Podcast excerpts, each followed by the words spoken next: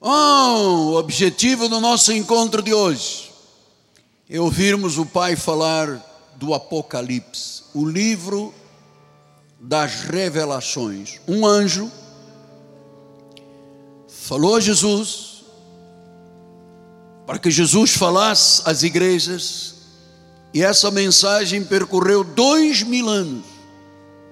E aqui estamos nós diz que quando se ouve e guarda essas palavras da profecia, é o único livro da Bíblia dos 66 que promete uma bênção a quem lê, guarda e pratica as palavras do Apocalipse. Voltamos então no capítulo 21, onde ficamos no mês de março. Eu creio que quando paramos de estudar, passamos aí quatro meses motivacionais e agora a normalidade da igreja. Diz assim a palavra do Pai, capítulo 21 de Apocalipse, o livro das Revelações, versículo 5. E aquele que está sentado no trono diz: Eis que faço novas todas as coisas. E acrescentou: Escreve, porque estas palavras são fiéis e verdadeiras. A Bíblia que nós temos em mãos é sagrada. A Bíblia é sagrada. Bíblia sagrada. Ela não pode ser contendida. Ela é inerrante, ela é infalível. Ela é a palavra de Deus. Então, quando nós abrimos a Bíblia, na realidade quem fala é a boca de Deus. E é isso que nós vamos fazer agora. Vamos com sinceridade abrir o nosso coração para ouvirmos a palavra profética. Senhor Jesus, eu tenho tanta alegria de estar nesse altar, Pai. De estar num lugar onde o fogo arde continuamente e não se apaga. O lugar onde o Espírito Santo trabalha transformando vidas. Eu sou um pregador de transformação de vidas. Por isso, Deus, agora no abrir da minha boca, seja revelada o Evangelho da graça e a visão da graça dentro do livro do Apocalipse. Nós não tememos o livro do Apocalipse, ele é o único que promete uma bênção a quem ouve e guarda estas palavras. Por isso, com alegria, fala-nos, Deus. Fala, Deus, que os teus servos ouvirão. Em nome de Jesus. E o povo de Deus diga: Amém, Amém e Amém. Meus amados irmãos, minha família, santos preciosos. Eu prometi a Deus que o resto da minha vida, espero seja longa a minha caminhada, eu recebo longevidade saciada. Eu disse a Deus, Senhor, sempre que eu abrir os meus lábios e a minha boca para pregar a palavra, eu quero começar dando glórias dando honras, dando ações de graças àquele que se encontra assentado no trono, aquele que vive pelos séculos dos séculos, aquele em quem a igreja diz: Tu és digno, Senhor nosso, de receber a glória, a honra, o poder, a força e a majestade. Eu quero glorificar porque Ele criou todas as coisas. Tudo que foi criado foi por Ele, por meio dele e para Ele. Sim, por causa da Sua vontade, todas as coisas vieram a existir, inclusive a nossa vida espiritual.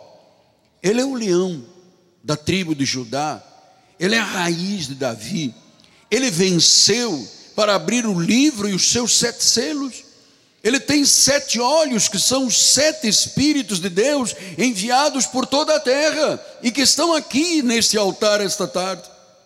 Ele nos comprou com o seu sangue, para aqueles que procedem de toda a tribo, língua, povo e nação, e para o nosso Deus, que nos constituiu reino e sacerdócio, nós o exaltamos, nós o glorificamos, nós dizemos: Jesus, tu és maravilhoso, toda a glória seja dada ao único Deus, e a igreja diga celebrando: Amém.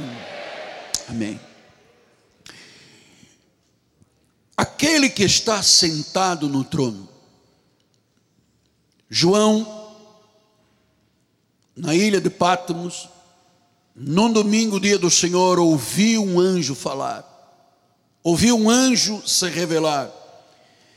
E ele disse: Aquele que está sentado no trono, eis que faço novas todas as coisas. E acrescentou: João, escreve isto para você não se esquecer, porque essas palavras que eu comparto com você e com a igreja são fiéis e verdadeiras. Então nós vamos hoje você sabe, estudar verso por verso exige um tipo de aplicação tanto do pregador como do ouvinte.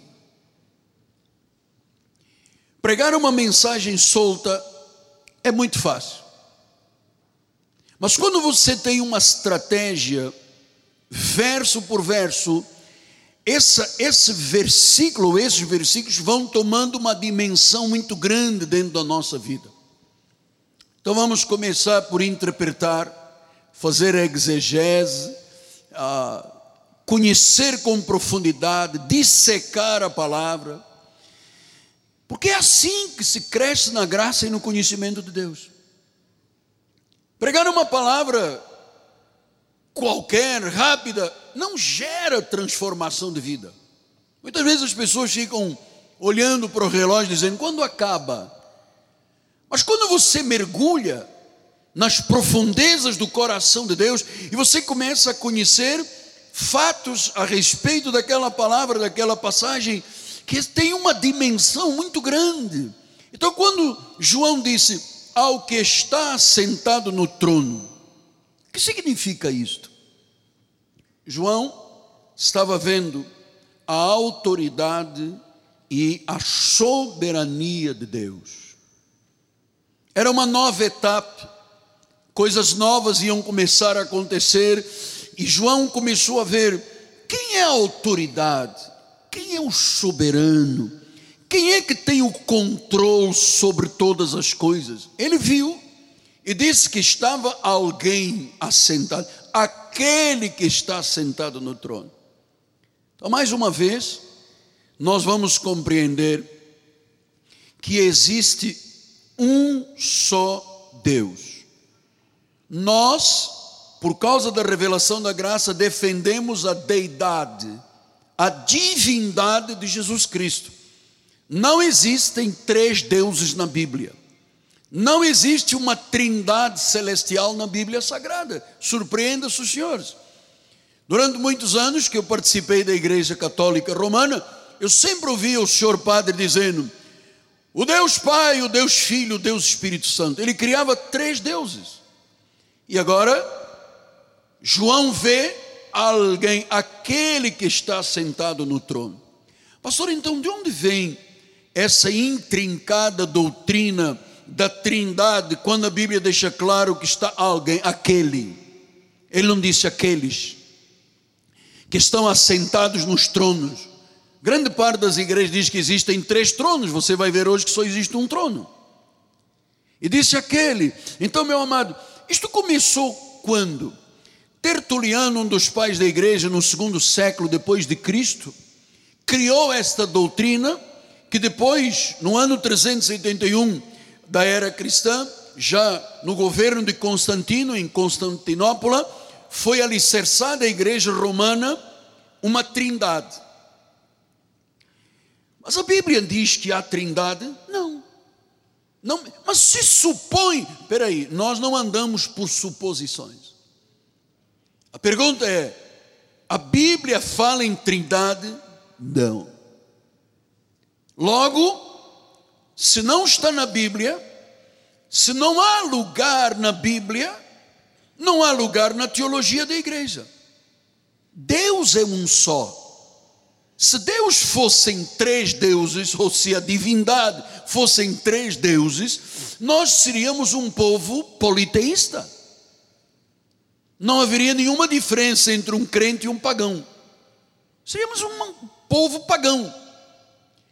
Então, Deus é um só. Pastor, mas como é que eu ouço dizer assim? Jeová Jiré, Jeová Rafá, o senhor mesmo aqui pregou, Jeová Nissi, isto eram manifestações de um único Deus lá no Antigo Testamento. Então, Deus se manifestou triunicamente.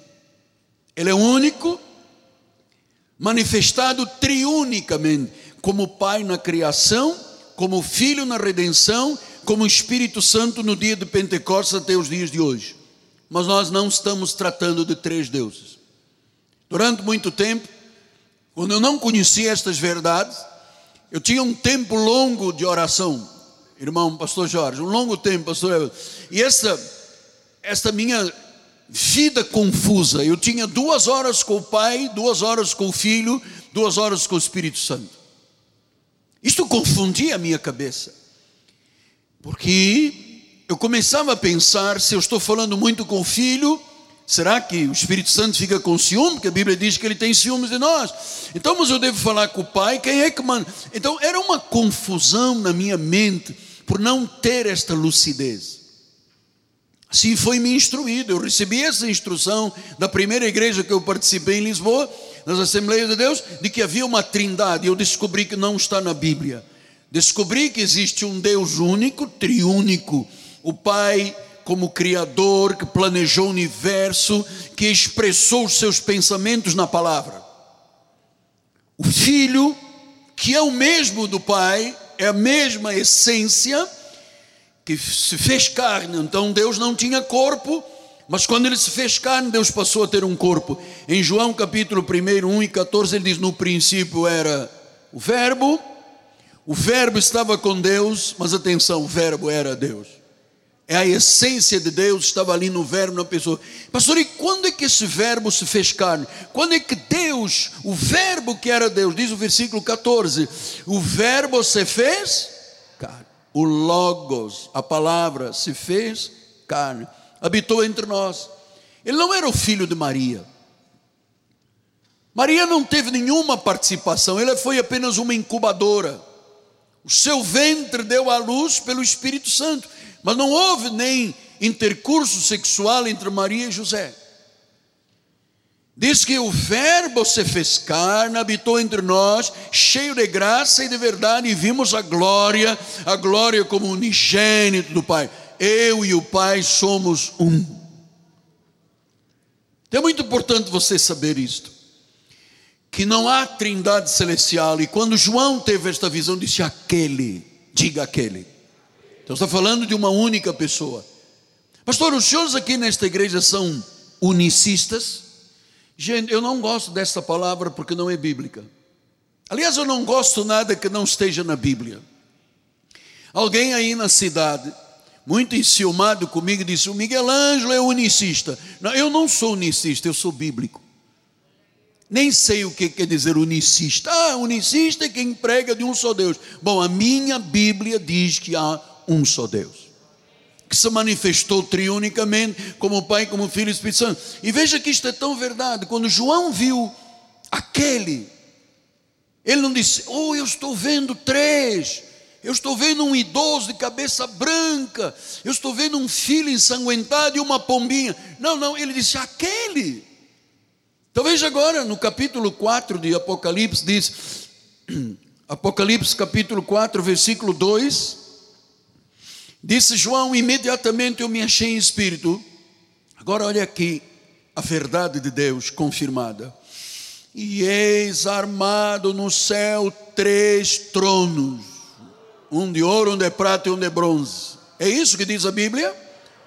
Eis armado no céu um trono, e no trono está alguém assentado, aquele que está assentado, Jesus Cristo.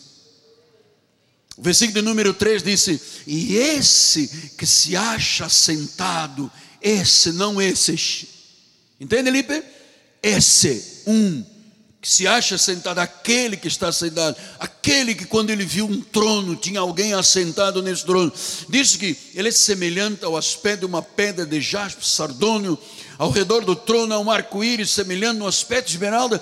João viu a glória de Deus, do único Deus que está sentado no trono. Versículo número 9 diz: quando esses seres viventes derem glória, honra e ações de graças ao que se encontra sentado no trono, ele se encontra. Ele é que rege as nações com vara de ferro. Versículo número 10 diz: Os 24 anciãos prostrar-se-ão diante daquele que se encontra sentado no trono, e o adorarão, o que vive pelos séculos dos séculos, e depositarão as suas coroas diante do trono, do um trono então eu preciso lhe explicar isto com bases bíblicas, para que você não tenha o mito estabelecido na sua mente de que há um Deus Pai, um Deus Filho, um Deus Espírito Santo. A plenitude da divindade está na pessoa de Jesus. Versículo, capítulo 5, versículos 1 e 7 disse: Vi na mão direita daquele que estava sentado no trono. Mais uma vez confirmando o versículo 7. Veio, pois, e tomou o livro da mão direita daquele que estava sentado no trono. Pastor, Deus tem mão como nós, mão direita. O que quer dizer mão direita? Quer dizer que ele tem uma esquerda e uma direita? Não. Mão direita significa a destra de Deus. Significa da palavra original grega destros, significa pleno poder e autoridade. Então, quando João viu, ele viu Jesus investido do pleno poder e autoridade, à direita. Apocalipse 19, 4 diz: Os 24 anciãos viventes e os, e os quatro seres viventes prostraram-se e adoraram a Deus. Agora olha, o Deus que se acha sentado no trono. Então, quando João viu aquele, na realidade era quem? Deus. 20, 11 ele disse: Vi um grande trono branco e aquele que se assenta, cuja presença fugiram a terra e o céu, não se choro. Olha, um grande trono branco e aquele que nele se assenta. João disse era Deus. Então nós temos esta visão, esta revelação, meus amados, que não há três pessoas. Em Lucas 1, 31 a 33 disse: Eis que conceberás e darás um filho a quem chamarás pelo nome de Jesus, está falando de Maria, este será grande e será chamado Filho do Altíssimo. Deus, o Senhor, lhe dará o trono, o trono de Davi, seu pai. Versículo 33: Ele reinará para sempre sobre a casa de Jacó, sobre a igreja, e diz que o seu reinado não terá fim. Buda teve fim. As ossadas de Maomé estão lá no fim no Oriente Médio. Confúcio teve um fim. Buda teve fim. Shirvá teve fim. Todos os deuses desta terra tiveram fim, mas o reinado de Jesus não terá fim. Ele vive pelos séculos dos séculos.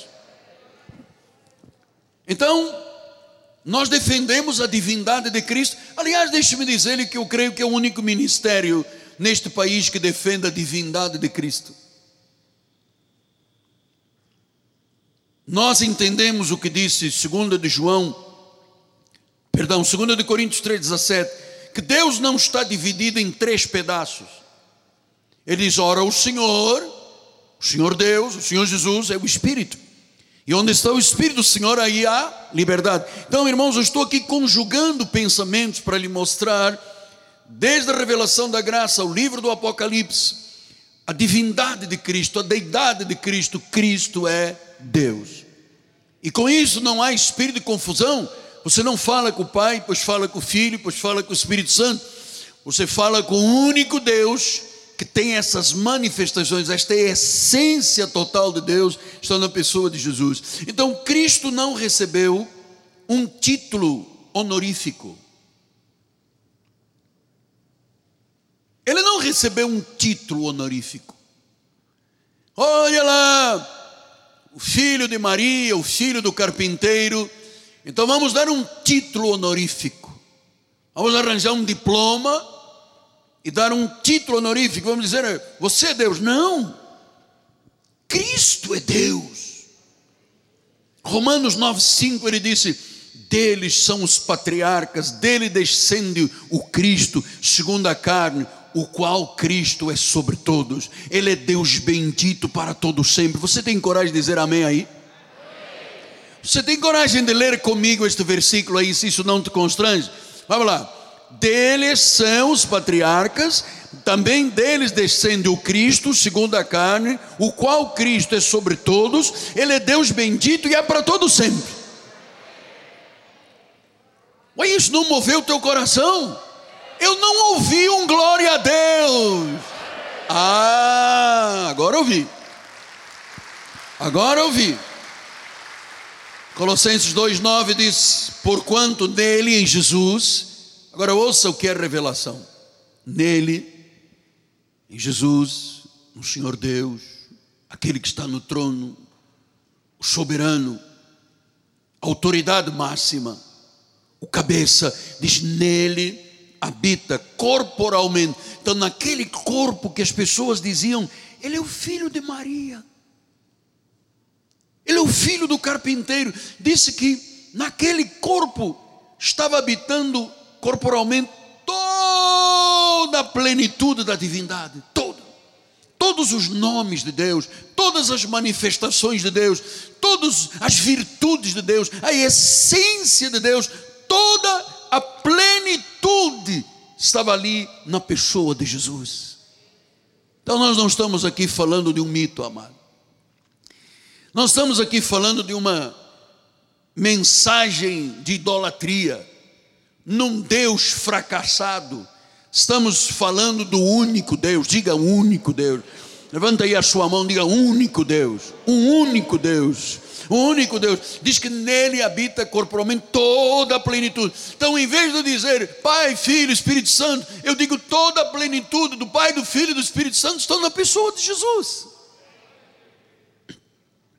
Colossenses 1, 14 a 17, ele diz: No qual temos a redenção, a remissão dos pecados. Graças a Deus já temos.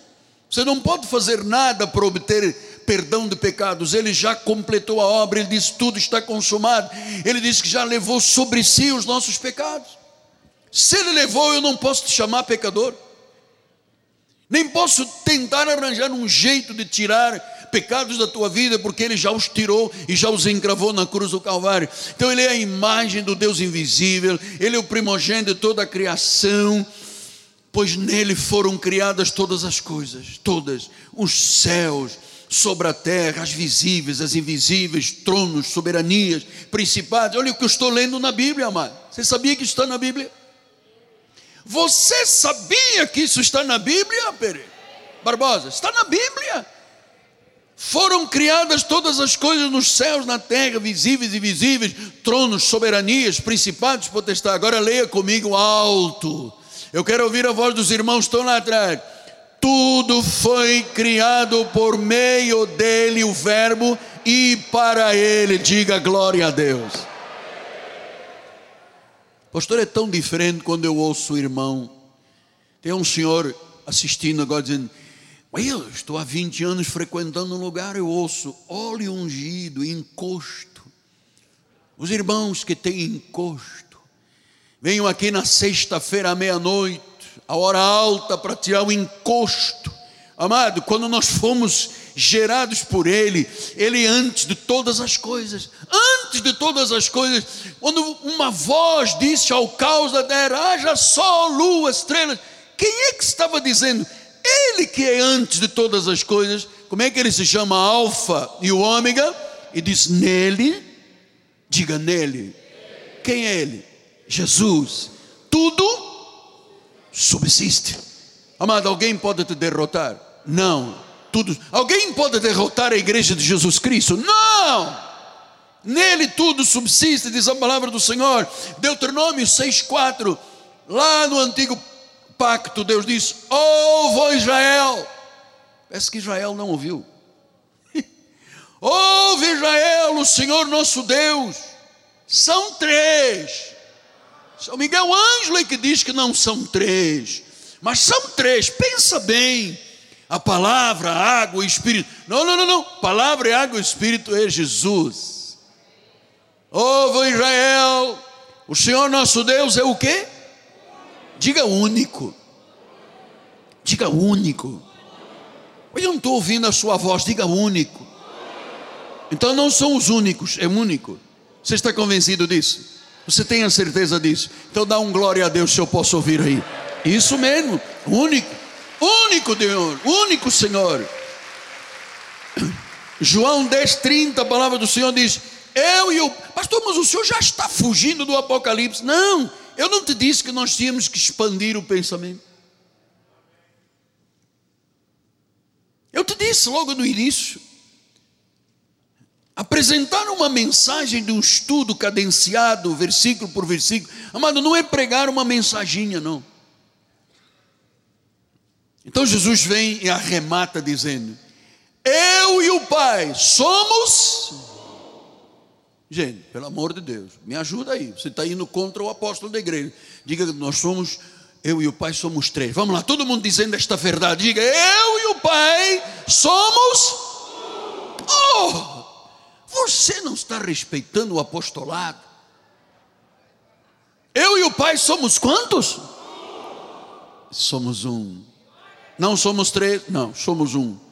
Pastor, então agora a minha relação com Deus foi facilitada, porque eu também venho de um lugar onde eu falava com o Pai, com o Filho e com o Espírito Santo, e essa plenitude de Deus está na pessoa de Jesus Cristo. Então, meus amados, vamos voltar ao Apocalipse, demos aí uma passeada para você estabelecer um bom pensamento sólido, genuíno, firme firme, ousado, determinado, corajoso, de você crer apenas no que está na Bíblia. Se está na Bíblia, eu creio. Então vamos lá voltar em 21:5. Aquele que está sentado no trono, agora você sabe quem é? Jesus. Diga Jesus. Eu não sei se você tem essa paixão que eu tenho por Deus, mas quando eu falo o nome de Jesus, eu sinto uma classe de fé, de alegria, de paz. Não sei se é porque eu já vivi com a morte dentro de um hospital, nove meses de CTI, 20 cirurgias, cadeira de rodas, mulher. Amado, eu, não, eu quero que você ame a Deus como eu amo, amado. Que você o engrandeça, que você o glorifique, que você o exalte. Ele não pode ser o Deus de domingo e depois esquecido durante a semana e depois, ah, chegou outro domingo. Ele é o Deus 24 por 7, amado. 24 horas, 7 dias por semana. E você sabe uma coisa: o Deus a quem servimos não dorme, ele trabalha também no turno da noite. Sabe por quê? Ele diz que enquanto dormimos, ele dá aos seus, amados. Deus trabalha no turno da noite. Eu ganhei hoje um livro na minha vida. Deus trabalha no turno da noite. Então ele disse: aquele que está sentado no trono, eu faço novas todas as coisas. Então, é, as palavras que eu te digo são fiéis e verdadeiras. Então, como nós estamos seguindo uma sequência, verso por verso, nós já caminhamos agora para o final do Apocalipse. João estava tendo a revelação de um novo tempo. Você sabe que até agora nos estudos que fizemos, verso por verso, você vê aí Satanás lutando com a igreja, sofrimento, perseguição, tribulação, milênio. Agora Deus diz: Eu faço coisas novas, eu faço novas todas as coisas. Então era um novo tempo, ou seja, haverá um momento em que a era do antigo Satanás, a serpente, se acabará. Deus vai estabelecer tudo novo os pecadores, os filhos da perdição, nesta passagem bíblica já comprova, pelos estudos que fizemos anteriormente, que eles já estão nesse tempo no lago do enxofre do fogo, para sempre. E os remidos, neste período aqui de Apocalipse 21, 5, já desfrutam da eternidade, da bem-aventurança, na Nova Jerusalém, na nova cidade, junto ao trono do Cordeiro. Então disse o Espírito a João: João, escreve essas coisas, senão você vai se esquecer. É muita coisa para você não escrever. Escreve o que eu te estou dizendo. Escreve porque o que você vai agora escrever são palavras fiéis e verdadeiras. Ouça, amado, nada pode ficar ocultado diante de Deus. Tudo tem que ser conhecido e revelado. E diz o capítulo 22, 6, olha só, disse ainda estas palavras, disse ainda, estas palavras são fiéis e verdadeiras. O Senhor, o Deus dos Espíritos, dos profetas. Olha, você sabe, eu sinto um arrepio quando eu falo estas palavras do Apocalipse. Para preparar cada estudo desse, eu demoro muito tempo. O que eu passo aqui em 45, 50 minutos, eu levo às vezes horas e dias para chegar a estas conclusões de revelação. Então eu disse: são fiéis e verdadeiros o Senhor Deus, o Deus dos espíritos dos profetas. Quer dizer, quem comanda o espírito de um profeta é o próprio Deus. Enviou o seu anjo para mostrar aos seus servos as coisas que em breve. Então, os períodos do Apocalipse, os tempos bíblicos do fim, todos eles já foram estabelecidos, e agora diz que um novo, começar agora uma nova etapa, e diz que eu faço novas todas as coisas, e essas palavras diz, escreve, porque elas são fiéis e verdadeiras. Lembra-se como é que Paulo explicou a respeito da palavra? Nós neste ministério amamos e respeitamos a palavra. Aqui não há comando de carne, aqui há a palavra. E diz Hebreus 4,12: a palavra de Deus, essa palavra que é fiel e verdadeira, é uma palavra viva. Ela é eficaz. Ela é cortante como uma espada de dois gumes. Agora veja o poder da palavra. Tomografia computadorizada não faz isso, raio-x não faz isso. Eu disse, ela penetra. Quer dizer que quando eu ouço uma mensagem bíblica de Cristo, tem que ser uma mensagem transformadora. Eu não prego coisas alienadas, coisas mitológicas, filosóficas, isso não vale nada. Também não estou aqui para inventar um pai celeste, como Freud disse, vocês têm necessidade de criar um pai. Nós não temos necessidade de criar um pai, segundo Freud. Ele já é o Pai celestial, ele já é o Pai dos Espíritos, ele já é o Senhor. E diz que esta palavra que penetra, que corta, divide a alma do espírito, o que é carne, o que são emoções, o que é espiritual, juntas e medulas, separa tudo. Agora você veja, ela é apta para discernir os pensamentos e os propósitos do coração. Você pode ler filosofia grega, não acrescentará absolutamente nada, não ser conhecimento, mas logo, logo vai ser esquecido. Mas quando uma palavra penetra e vai lá dentro aos propósitos do coração, ninguém pode ficar indiferente a uma palavra. Se é ovelha, não pode ficar. Se não é ovelha, dá dois balidos, dois chiados e vai embora. Se é ovelha, tem que ouvir e reter a palavra. Diz que ela discerne, ela penetra e vai até aos propósitos do coração. É aí que Deus trabalha. Deus não trabalha no exterior do homem. Você sabe quando Samuel escolheu eh, David, ele foi à casa de Jessé, o papai dele, e disse: Poxa, eu vim aqui com um objetivo. Saul não sabe de nada, cuidado aí com a fofoca, hein? Não fala do que eu vim aqui fazer, eu vim escolher o segundo rei. Mas ó, boca de siri, hein? Boca de siri que ninguém pode saber. Quem são os teus filhos? E apareceu o primeiro filho. Cara todo fitness, músculo, barriguinha de tanque, cabelo ondulado, tinha ido no Walters cabeleireiro, tinha ido no sei aonde, ondulado, pintado de roxo. E ele ficou apaixonado. Esse é o rei, ele é igual a Saul, é grande. Olha o cabelão dele. Deus diz: cala-te boca. Deus não olha o exterior.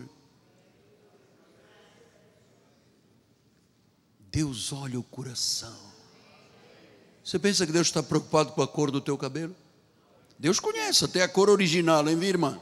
Deus conhece a cor original do meu cabelo, porque o meu também está pintado. A bispa faz aqui um, umas caprichos, umas listas pretas para dar uma escurecida, para rejuvenescer.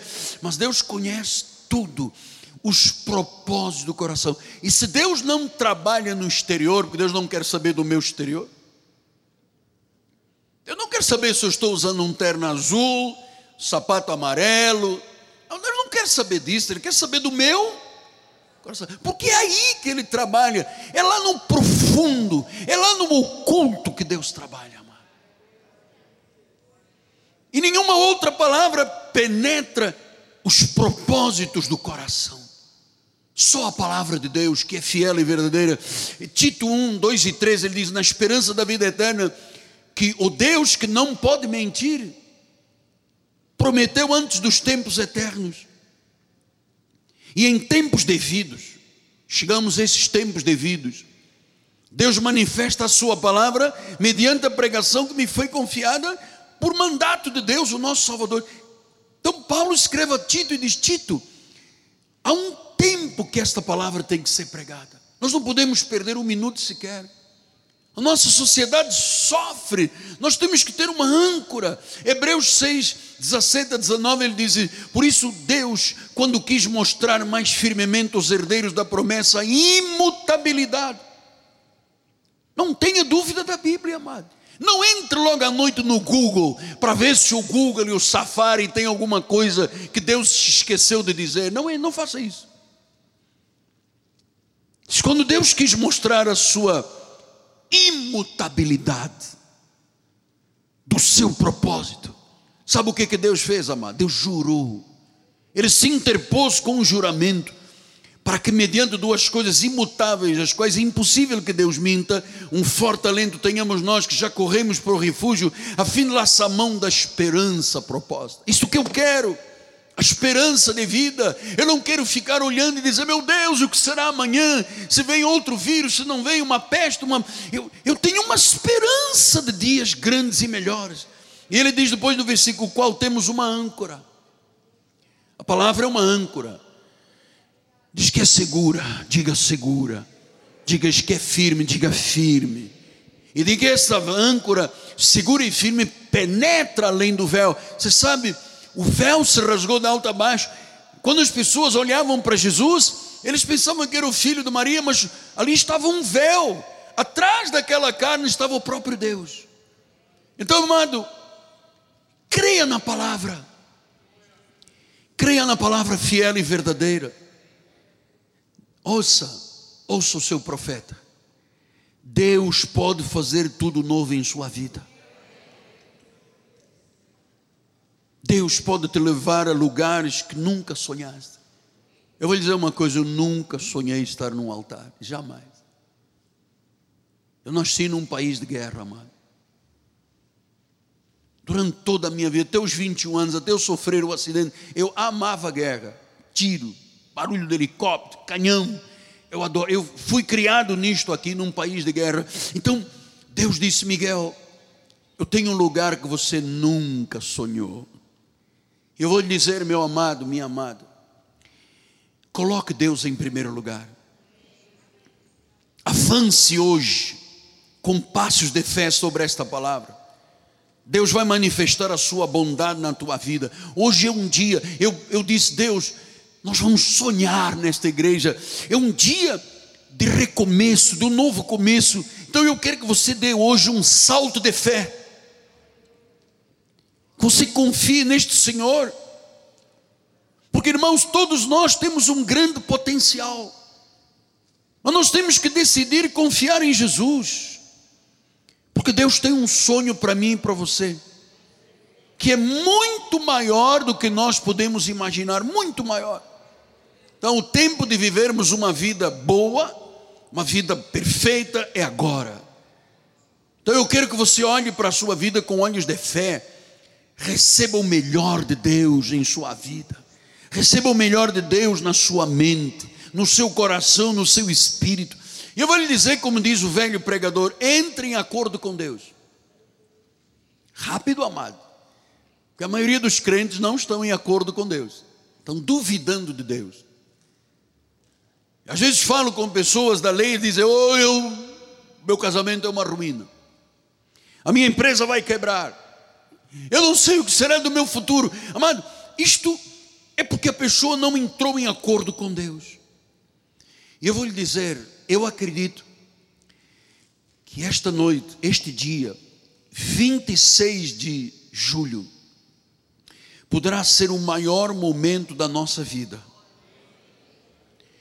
Você sabe que Deus está incutindo na igreja este pensamento. Poderá ser o momento em que você vai começar a prosperar. E eu vou lhe dizer uma coisa: isso não será por força, não será pelo poder, não será pelo grito do apóstolo, será pelo Espírito Santo. Você sabe, o Altíssimo virá sobre a tua vida e fará acontecer coisas que você nunca imaginou que elas aconteceriam. Você sabe o que disse o profeta? Que Deus faz o caminho onde não há caminho. No deserto, Deus faz um caminho. Ele abre portas que ninguém mais pode fechar. Ele tem uma maneira sobrenatural tão grande e tão poderosa que poderá mudar a tua vida hoje, amado. Pastor, mas eu tenho uma situação caótica na minha vida, de dificuldade tão grande. Oh, amado, para Deus não é impossível. Eu ouvi os médicos dizerem várias vezes que eu iria amputar uma perna, que eu iria andar de cadeira de rodas. Quando meu filho nasceu prematuro, eu ouvi o médico dizer: Senhor pastor, nós aqui não fazemos milagres. E eu chorando dizia: Eu creio em Jesus de milagres. Está aqui, gordinho, barrigudinho. Tem que ter cuidado, senão você vai ficar com a barriga do seu pai, Miguel. Então, ah, com Deus, ouça, olha para mim, com Deus tudo é possível. Diga isso, com Deus tudo é possível.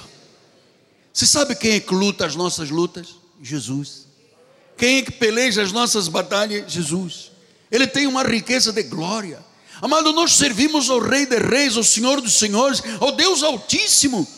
Então, o sonho de Deus para a tua vida e para a minha vida é maior, é melhor do que nós podemos imaginar. Tu comece a olhar agora com olhos de fé, tenha a visão das coisas perfeitas de Deus. Aquele que está sentado no trono, você sabe onde é que ele mora pelo Espírito? Dentro de você. Pastor, mas eu sou um vaso de barro, também, somos todos. Mas dentro de nós há uma excelência de um poder que é de Jesus. Diz que Ele pode fazer infinitamente mais do que tudo que pedimos ou pensamos, conforme o seu poder que opera em nós. Então, coloque agora os seus pensamentos nas coisas do alto, amado. Espere o melhor de Deus. Eu disse esta manhã: o vento está soprando em nosso favor, amado. Pastor, mas tem uma peste aí fora. Quem é nascido de Deus, Deus o guarda e o maligno não lhe toca, amado. Deus já deu ordens aos seus anjos a teu respeito e a meu respeito. Sim, mas eu estou passando por uma angústia. Ele disse: No dia da angústia eu te livrarei e tu me glorificarás. Graças a Deus, que nós encontramos um lugar para sonhar. E nós temos sonhos grandes, amado. Graças a Deus que nós encontramos um lugar para recomeçar. Lá fora, milhões de pessoas, milhões de pessoas estão desgraçadamente desorientadas. Não sabem sequer se terão o dia de amanhã. 1% do nosso país, ou seja, 2 milhões e pouco de pessoas foram contaminadas. 58 mil pessoas entraram em óbito. Há um caos lá fora.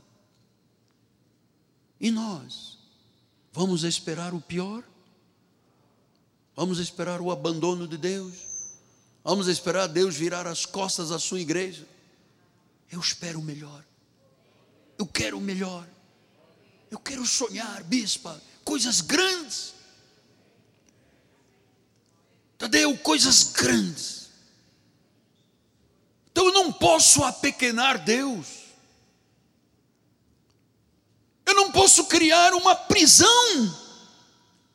e me enferronhar dentro desta prisão, dizendo eu não presto, eu não valho, perigo, meu casamento está em ruína, minha empresa vai quebrar, eu não sou capaz, eu sou um, um imperfeito, um velho pecador, carnal, eu não posso, isso é uma prisão, amado. Deus já abriu as portas destas prisões. Deus já disse: saia. Saia desse túmulo, Lázaro. Deus está ressuscitando sonhos esta noite, amado. Você não está aqui por um acaso, quizás eu não estou aqui por um acaso. Você não está ligado pelas mídias sociais achando, olha, por um acaso encontrei um indivíduo aí com um sotaque de português. Você, ah, isto tudo está dentro de um plano perfeito de Deus. E eu queria deixar isto como pensamento eterno na nossa vida. Todas as mensagens pregadas desse altar são transformadoras. Se você chegar aqui outro dia e disser, olha, não aconteceu nada na minha vida, você estará errado. Você sabe por quê? Porque a palavra que eu estou pregando é fiel e verdadeira. Ela tem desígnios. E os desígnios são proféticos e têm que se manifestar. Everton, nós cremos nisto. Tem que se manifestar. O Senhor disse: os meus pensamentos são muito mais altos. Você está olhando, pensando, ah, tem lá fora uma bactéria, então vamos comprar um tapete com um produto especial, vamos higienizar a igreja, vamos limpar os bancos, vamos criar tudo. Amado, eu vou lhe dizer uma coisa. Isso tudo nós fazemos por uma questão ética, apostólica e profética. Mas quando Deus age na vida de uma pessoa,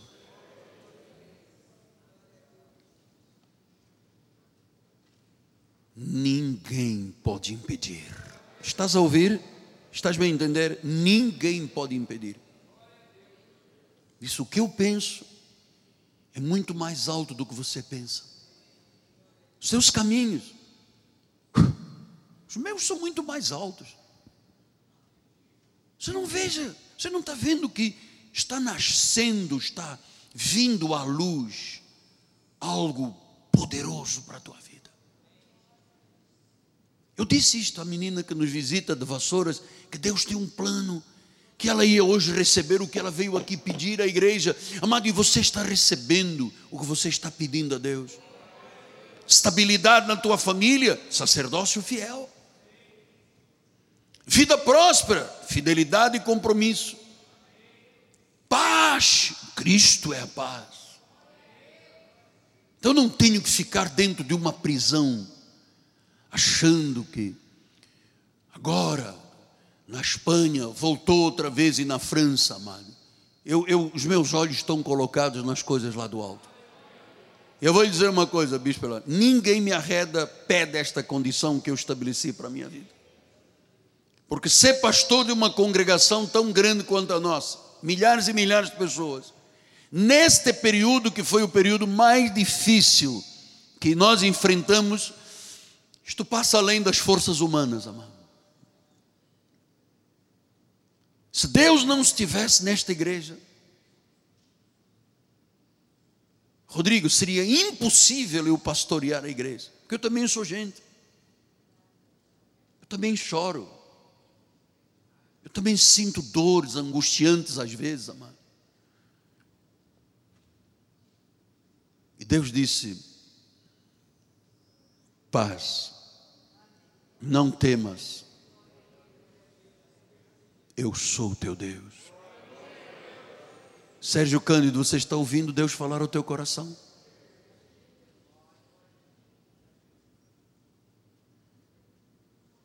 Deus disse: sonhe, porque eu vou te levar a lugar mais alto do que os teus sonhos. Deus está esperando há muito tempo neste país de uma igreja que se levanta, que se agarra ao poder da ressurreição, o mesmo poder que Jesus sabe, que tirou Jesus dentre os mortos. Deus está esperando. Não é uma igreja comprometida com politicagens, com isso. Ele quer uma igreja pura, santa, em, sem denodo, uma noiva ataviada de branco, uma noiva que o exalte, que o glorifique, uma noiva que diga, como disse Esdras 9,5: Eu me ajoelho e estendo as mãos para Deus.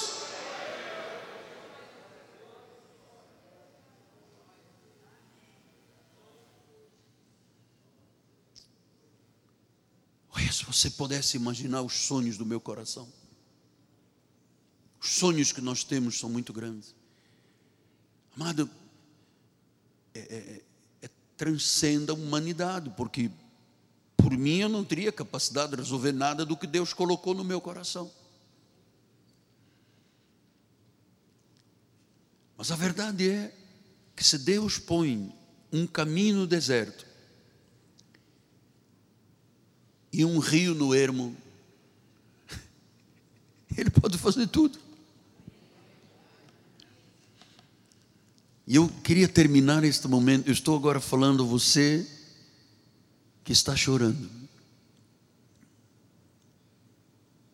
A você que pensou assim: ah, eu perdi todas as oportunidades na vida. Eu arruinei a minha empresa, eu quebrei a minha família, eu fiz coisas. Ah, Hoje é dia de recomeço. O sol da justiça está brilhando sobre a tua vida.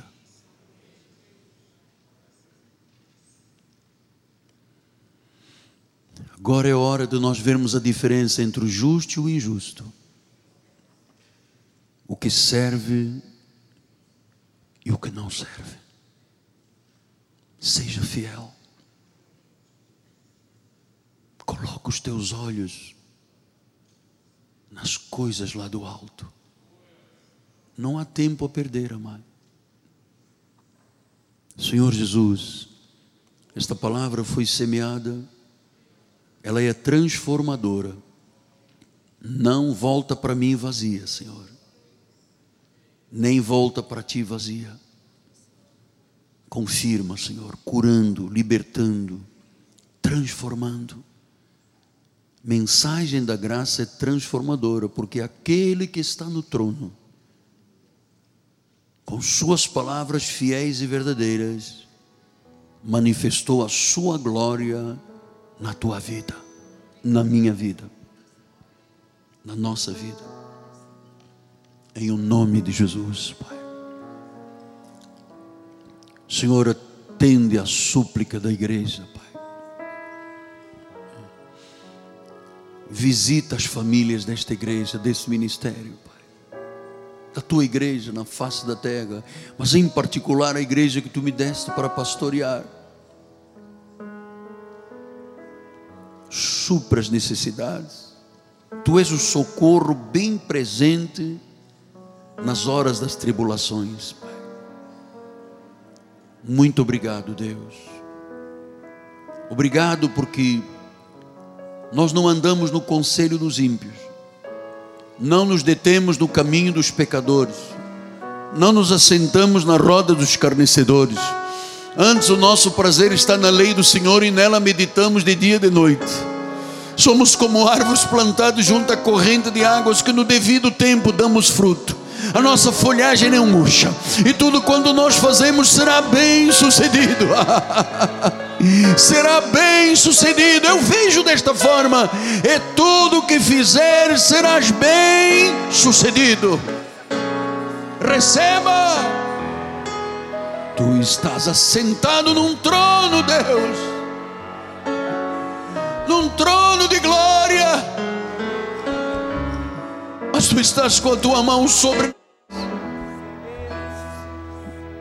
os teus ouvidos estão inclinados aqui orações de chefes de família, donas de casa, jovens, anciãos, pais, mães, maridos, mulheres, famílias. Nós não somos mais peregrinos estrangeiros, nós somos família de Deus.